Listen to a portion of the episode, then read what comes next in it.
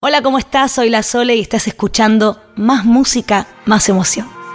Che, qué lindo, tenía mucha data. Hola, gracias por elegirnos y bienvenidos a Más Música, Más Emoción. ¿Cuál es el camino que tomó una cantante de 16 años para revolucionar un género tradicional y ser considerada una artista referente de la música popular argentina? Hoy te lo vamos a contar a lo largo de todo este episodio. Mi nombre es Fede Vareiro y con Data te invito a descubrir cómo se hace la música que escuchamos y a repensarla desde otras perspectivas. Mi nombre es Agustín Genoni y les propongo buscar puntos de encuentro entre artistas, culturas, países y géneros en cada episodio de este podcast. Además, los testimonios en primera persona harán que esta experiencia esté completa. Era un lindo caballo, mi caballo. La música folclórica argentina tuvo como referentes a Atahualpa Yupanqui, quizás considerado el mayor exponente, Ernesto Montiel, Antonio Tormo, los Chalchaleros, los hermanos Ábalos, los Huancahuá, Eduardo Lagos, los Fronterizos y el gran compositor Ariel Ramírez, el colectivo Canto Popular, Horacio Guaraní, Jorge Cafrune, Chango Espaciuc, los Carabajal, y un dato importante, sobre todo en esta historia que contamos hoy, en menor proporción a mujeres como la gran Mercedes Sosa, Teresa Parodi, Leda Valladares y María Elena Walsh, entre otras. Tantas veces me mataron, tantas veces me morí, sin embargo estoy aquí resucitando. A mediados de la década del 90, la protagonista de este episodio haría historia con sus canciones. Logró abrir camino a una generación joven dentro del género, tanto de personas que escucharon por primera vez una chacarera gracias a ella, como de nuevos y nuevas artistas. Yo hoy puedo decir que abrí un camino, pero cuando empecé, yo nunca sentí ese peso encima. Para mí era un juego, era un... siempre empecé cantando por gusto, como una expresión elegida por mí para comunicarme con el resto. Bienvenida Soledad Pastoruti a Más Música, Más Emoción. Bienvenida La Sole.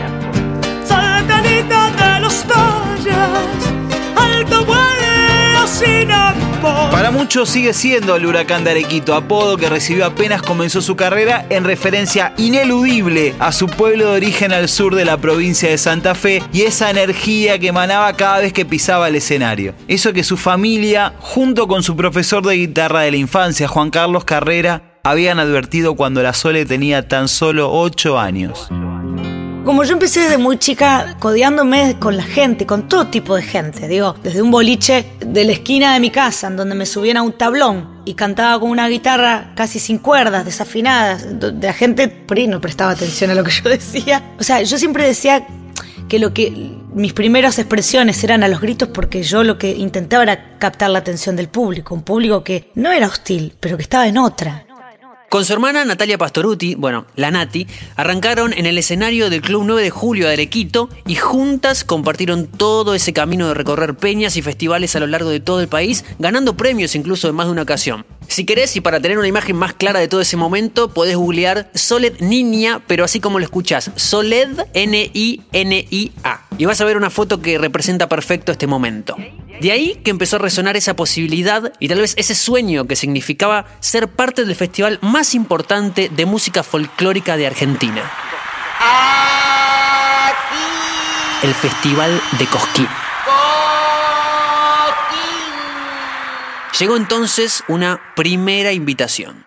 Era el año 1995 y lo que naturalmente iba a suceder, una norma lo haría demorar un poquito más. Soledad estaba a punto de subir al escenario de Cosquín pero no me dejaron subir porque era yo menor de 16 años y ya era después de las 12 de la noche, día domingo, el último día de festival, o sea, había una disposición municipal que prohibía la exposición de los menores de 16 en los escenarios, después de las 12 de la noche. Ya le habíamos avisado al pueblo, a la radio del pueblo, a todos, y para mí fue una vergüenza total poder volver a Arequito después de eso. O sea, eh, como que estuve muy mal anímicamente, este, incluso mi familia, pero fue algo como un fracaso sin haber participado. O sea, rarísimo, pero bueno, así lo sentíamos. Y bueno, le dije a mi papá, yo no, no quiero saber más nada con esto, pero fue un año después, puntualmente el 26 de enero de 1996, y claro, en la voz de Julio Marvis, que presentaba a la Sole de la siguiente forma. Se llama simplemente soledad.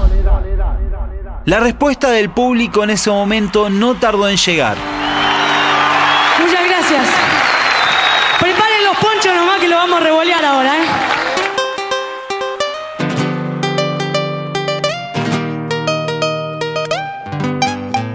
Ahí anda Donataguarda por los caminos redondos. Por una compra por marcando los cuatro rumbos. Que Dios lo bendiga, lo tenga en la gloria. Por tanto recuerdo lindo, si puede su memoria. Entonces, había que volver a Arequito. Llegamos al pueblo, dos mil personas esperándonos, no solo en Arequito, en dos pueblos anteriores también, en Las Rosas, que era el pueblo de los músicos, y en Villa Eloísa, con, no sé, aviones fumigadores que nos tiraban papelitos desde el aire, la, la autobomba, los bomberos, rosas, la gente en la calle. Fue una cosa como si llegara el campeón del pueblo, este, nunca visto. Mi casa llena de grafitis, de pasacalles alrededor, el teléfono que no paraba de sonar y llamaban todas las radios que se te ocurran, los representantes, las compañías discográficas. Era una locura. O sea, todo el tiempo sonaba el teléfono y gente, gente, gente, gente. Y así empezó, de la noche a la mañana. No paró más. Nunca hubo soledad. Esa actuación que le hizo llegar a la casa de muchísima más gente a través de la televisión pública era la posibilidad de mostrarse no solo con el público folclorista. La Sole, esa joven promesa, empezaba a ser la actualidad de la música popular argentina. Enseguida Soledad firmaría su primer contrato y aquellas canciones se transformarían en su disco debut, Poncho al Viento. ¿Sabes qué canciones me vuelven loco de Poncho al Viento? En primera medida, entra mi pago sin golpear. Fue mucho mi penar andando lejos del. Una canción popular interpretada perfectamente por la Sole, compuesta años atrás por Pablo Raúl Truyenque y Carlos Carabajal, el padre de la chacarera. Es un temazo. Si no escuchas esta frase y me decís, es solo la amistad que no se compra ni vende, solo se da cuando en el pecho se siente. No es algo que se ha de usar cuando te sirva y nada más. Si tengo que elegir otra, elijo alma, corazón y vida. Alma para conquistarte, corazón para quererte y vida para vivirla junto a ti, amor, amor. Y si tengo que poner un podio, un tercer lugar, sacando a Donata que sonó recién, elijo Rosario de Santa Fe. Recuerdos que nunca olvido, Rosario de Santa Fe. Y así como una generación se acercaba al folclore gracias a Poncho al Viento, también existía cierta resistencia de algunos sectores al momento de recibir esta nueva expresión joven. Algo habitual, ¿no? Dentro de la cultura musical en nuestro país. Esa expresión joven estaba encarnada en este caso por una adolescente de 16 años que invitaba a saltar y revolear el poncho. Creo que sin quererlo tenía un espíritu revolucionario. Nunca fui una persona que conoció el folclore, digamos, desde la parte más ortodoxa. Y justamente creo que a esa parte del folclore yo, mi aparición no le cayó muy bien.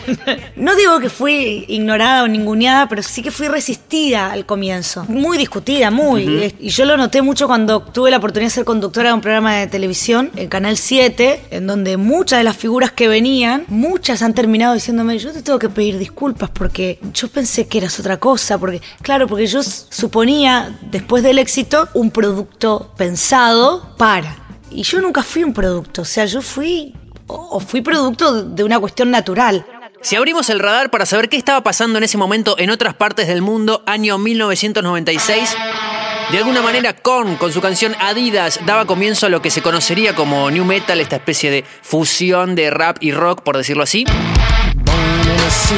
En el plano más del pop, las Spice Girls con Wannabe sonando en absolutamente todos lados. Y por nombrar un disco que a mí me gusta mucho, me voy a Jamiroquai, Traveling Without Moving, el disco, la canción Virtual Insanity.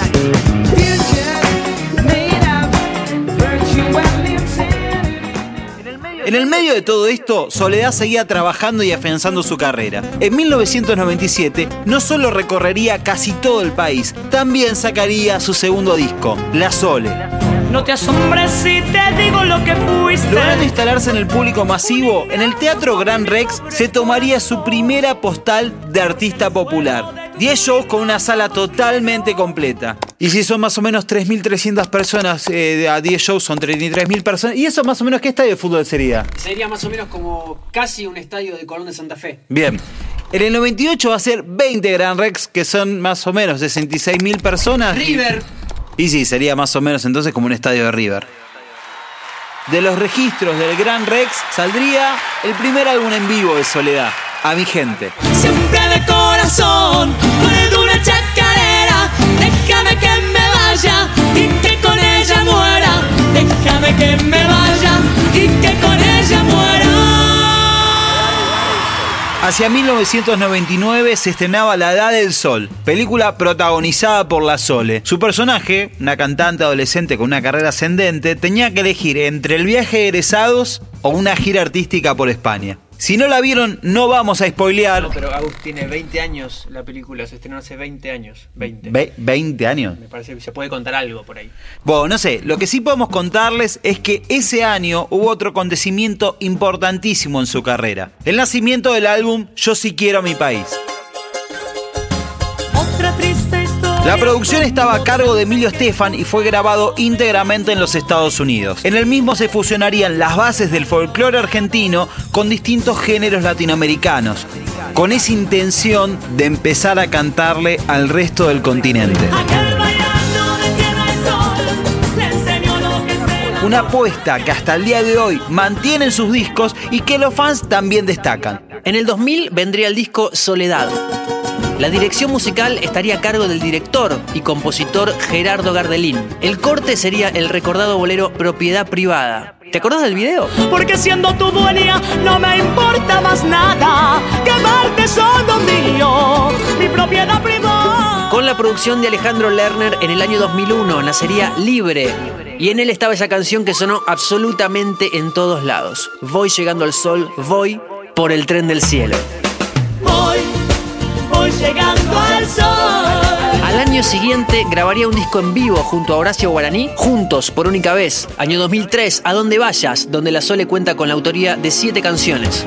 A donde vaya. Yo la artista la, la elegí después de 10 años de camino expuesta ya en la gente. Entonces yo, yo como que lo primero a mí me pareció casi un golpe de suerte y casi que me costó entenderlo, pero yo la artista la elegí mucho después.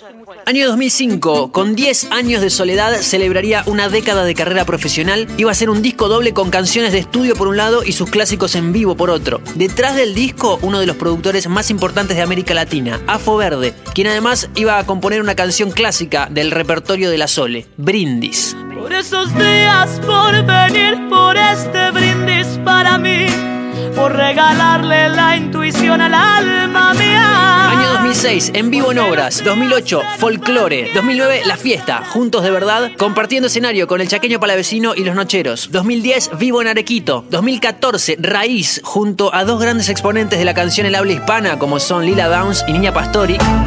Y pensar que te tiernamente.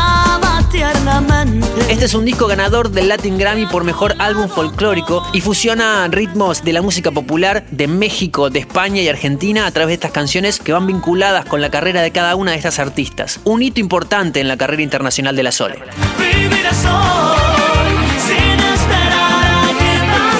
Vivir es hoy, de 2015, que cuenta con dos participaciones increíbles, la leyenda Carlos Santana y la otra leyenda Carlos Vives. A esta sociedad tenela en pausa. Un año después, el disco se llamó 20 años en vivo en Cosquín, celebrando el aniversario de aquella noche emblemática de 1996 de la que hablamos hace un ratito. Y hoy, año 2019, la Sole y Carlos Vives están trabajando en La Gringa, álbum del cual por ahora tenemos dos acercamientos. Si pregunta por mí, te lo voy a decir. Soy la chica rebelde lado, una canción homónima, La Gringa, compuesta por Carlos Vives y por La Sole. Y en segundo lugar, Aunque me digas que no, una balada que compuso Soledad junto a Claudia Brandt y Cheche Alara, el otro productor del proyecto.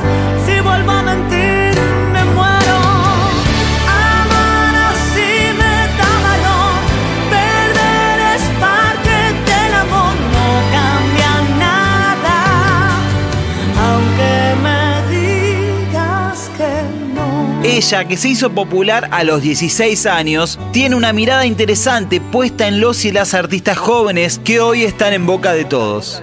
Toda la música representa un momento, un momento social, cultural, representa también a una generación. Cabe destacar que en aquel momento, artistas como yo, incluso gente que ha venido, de- sobre todo de la música más tropical, más pachanguera, por así decirlo, se la veía de la misma manera que hoy se ve a muchos artistas del trap y, de, y del reggaetón. Digo porque también yo analizo este momento actual, para traernos un poco en este tiempo. Yo soy de las personas que no critico o no, no- o, o espero, porque la verdad es que uno no puede hacer un análisis tan rápido. Y yo siento que, que mucho de lo que está surgiendo ahora va a dejar cosas muy interesantes y, y buenas. Y que todos los tiempos hubo para mucha gente música que no servía para nada y música que sí. Pero la que no servía para nada es la típica que digo, yo no lo voté y después termina ganando. Yo no lo miro, pero tiene rating. Yo no lo escucho, pero conozco la canción. Pasa mucho eso, ¿no? Soledad Pastoruti, una artista que para muchos de nosotros fue contemporánea y eso nos dio la posibilidad de ver cómo se iba desarrollando su carrera, de la cual también se puede mencionar un legado, no solo desde su obra musical, sino de los caminos que fue abriendo para otras y otros artistas, tales como Luciano Pereira o Abel Pintos. El propio Abel, hace poco en una entrevista, dijo, Sole, Vos estás festejando 20 años de tu primera actuación en Cosquín y de cumplir ese sueño. Toda la música argentina y todos los que te admiramos estamos de festejo. Festejamos que te tenemos como referente y festejamos que pudimos cumplir nuestro sueño a través del tuyo. Federico Vareiro. Agustín Genoni. Bueno, eh, impresiones con respecto a este tercer episodio de Más Música, Más Emoción. ¿Querés arrancar? Un artista que escuché en mi casa, que sonó en mi casa desde que era muy chico, los primeros discos, La Sole, también Yo sí quiero mi país y todo lo que vino después. Charlar con ella de eso, contárselo en primera persona, estuvo muy bueno. Vos también contaste un par de, de experiencias personales. Sí, sí, hay mucho de eso y hay también como un desafío en contar una historia de una artista que fue contemporánea y que recuerdo haber escuchado en el 96 cuando recién eh, se hacía, digamos, conocida para todo el Sí. público. Eh, Vi el Cosquín en vivo, o ¿Sí? sea, el tel- televisado, obviamente, Sí. desde mi casa. Sí, así que eso fue como una convivencia con esos momentos y también compartiéndolo con ella mientras charlábamos un buen rato, material que sirvió para armar este episodio. Me acuerdo cuando salió el disco, eh, yo hacía la primaria en un lugar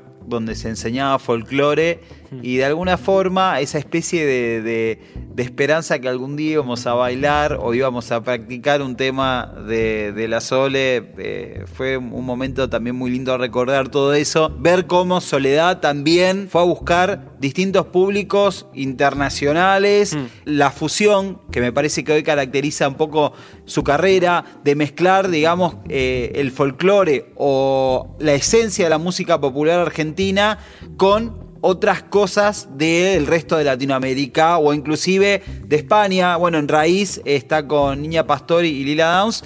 Y, y- y cómo se da eso, eso también parece un, valor que hoy hace mella en la carrera de la Sole. Hablábamos con ella de lo discutida que, que fue o que ella se sintió. Pienso hoy una, un correlato actual con Rosalía, metiéndose en los genes de la música de su país y también que, que pudo haber tenido como una mirada desde, desde un lado más conservador a la hora de ella de, de encarnar esa, esa canción así medio flamenca y medio que con la Sole pasó un poco lo mismo, como fue discutida por los, por los vieja escuela Totalmente. y ella fue abriéndose camino a través de eso. Hablamos de canciones, yo le contaba eh, mínimamente para comentar una infidencia de la entrevista, que te- hay una canción que lo digo en el episodio que me vuelve loco, que siempre se escuchó en mi casa y que siempre me encantó, que es Rosario de Santa Fe. Yo no soy rosarino, fui tres veces a Rosario, tuve una novia rosarino, pero hasta ahí llego. ¿Por Bueno, qué? Rosarino. ¿Por qué? ¿Por qué me gusta tanto? ¿Por qué me interpela tanto una canción así? Se lo preguntaba ella Sí. y, y medio enmascarándola en la pregunta que solemos hacer, que es ¿qué es una buena canción para Soledad en este caso? ¿Va de bonus track? Va de bonus track. va de bonus track. Para mí una buena canción es una canción que tiene una historia detrás, que muchas veces no la conocemos, pero hay tanto sentimiento metido en esa historia que te llega por otro lado, igual, y es una canción que supera el paso del tiempo. No muchas canciones pueden ser buenas canciones. Para mí, pero no quiere, pero digo por, porque estas dos características que te nombro son re difíciles de conseguir. Una buena canción. Lindo, lindo linkeo que también se puede hacer con lo que menciona Kevin Johansen. Sí. Ah, misma pregunta en el primer episodio de Más Música, Más Emoción. Sí. Tengo dos bonus track. A ver. Cortitos. Vamos. El primero, con los dos discos de La Sole rotando, Sí. Competía con un disco Sí. importante de la época. ¿Argentino? A un disco de artista internacional. Ok. Salían en las revistas Sí. el, el chart ahí Sí. con. Estaban los dos discos de ella y el de otro artista. Ok, se disputaban el puesto número uno. Sí. ¿Sabés con quién? A ver. Viste que las revistas salían el ranking de los discos más vendidos. Y yo tenía mi primer disco y mi segundo discos compitiendo en el primero y segundo puesto. Y tercero venía Romanza de Luis Miguel en ese, mes, por ejemplo. Era una locura. Ni yo me la creo hoy. Yo te lo cuento porque lo vi, pero no, no me acordaba de eso tampoco. ¿Y quién ganaba? Sí. Y le ganaba a la Sole. Y por otro lado, cortito, cortito, Sí. muy cortito. A ver. Ella firmó para Sony, su discográfica. Sí. Había una canción de, de Sony, que en ese momento era la que más vendía, que ella miraba y decía, hay que ir por ella. ¿Eh, canción era? El disco más vendedor o la- el tema que más sonaba en Sony Music en ese momento era Cachete, Pechito y Ombligo de Pancho y la Sonora Colorada. ¡Qué temón! Hey, ¿Cómo terminamos abriendo puertas? Sí. Pero está bien. Hablamos de las Spice Girls, hablamos de cachete, pechito y ombligo. Bueno, Ahí va. uno, uno puede ir transitando el recorrido de este más música, más emoción. Hay un bonus track más con Sí. un ejercicio que intentamos hacer siempre que también entrevistamos a artistas. Un clásico, ya está el Un clásico. Tres episodios y ya va un clásico. eh. Se llama Llévame ahí. Conectar Sí. un momento de su vida con una canción, el momento que elija el artista, en este caso Soledad, le propusimos un Llévame ahí, Sí. linkearlo con la infancia a través de esta canción. Te podría nombrar varias, pero hay una que si bien no tiene nada que ver con Arequito, yo la escucho y a mí me remite a mi pueblo. Y ahí el ejemplo que te, que te daba recién de que eh, no importa en qué lugar naciste, que es Mediterráneo de Serrat. Porque mi niñez sigue jugando en tu playa. Yo escucho Mediterráneo Serrat y digo, me gustaría hacerle esa canción a mi pueblo, que de hecho hay un intento en este disco.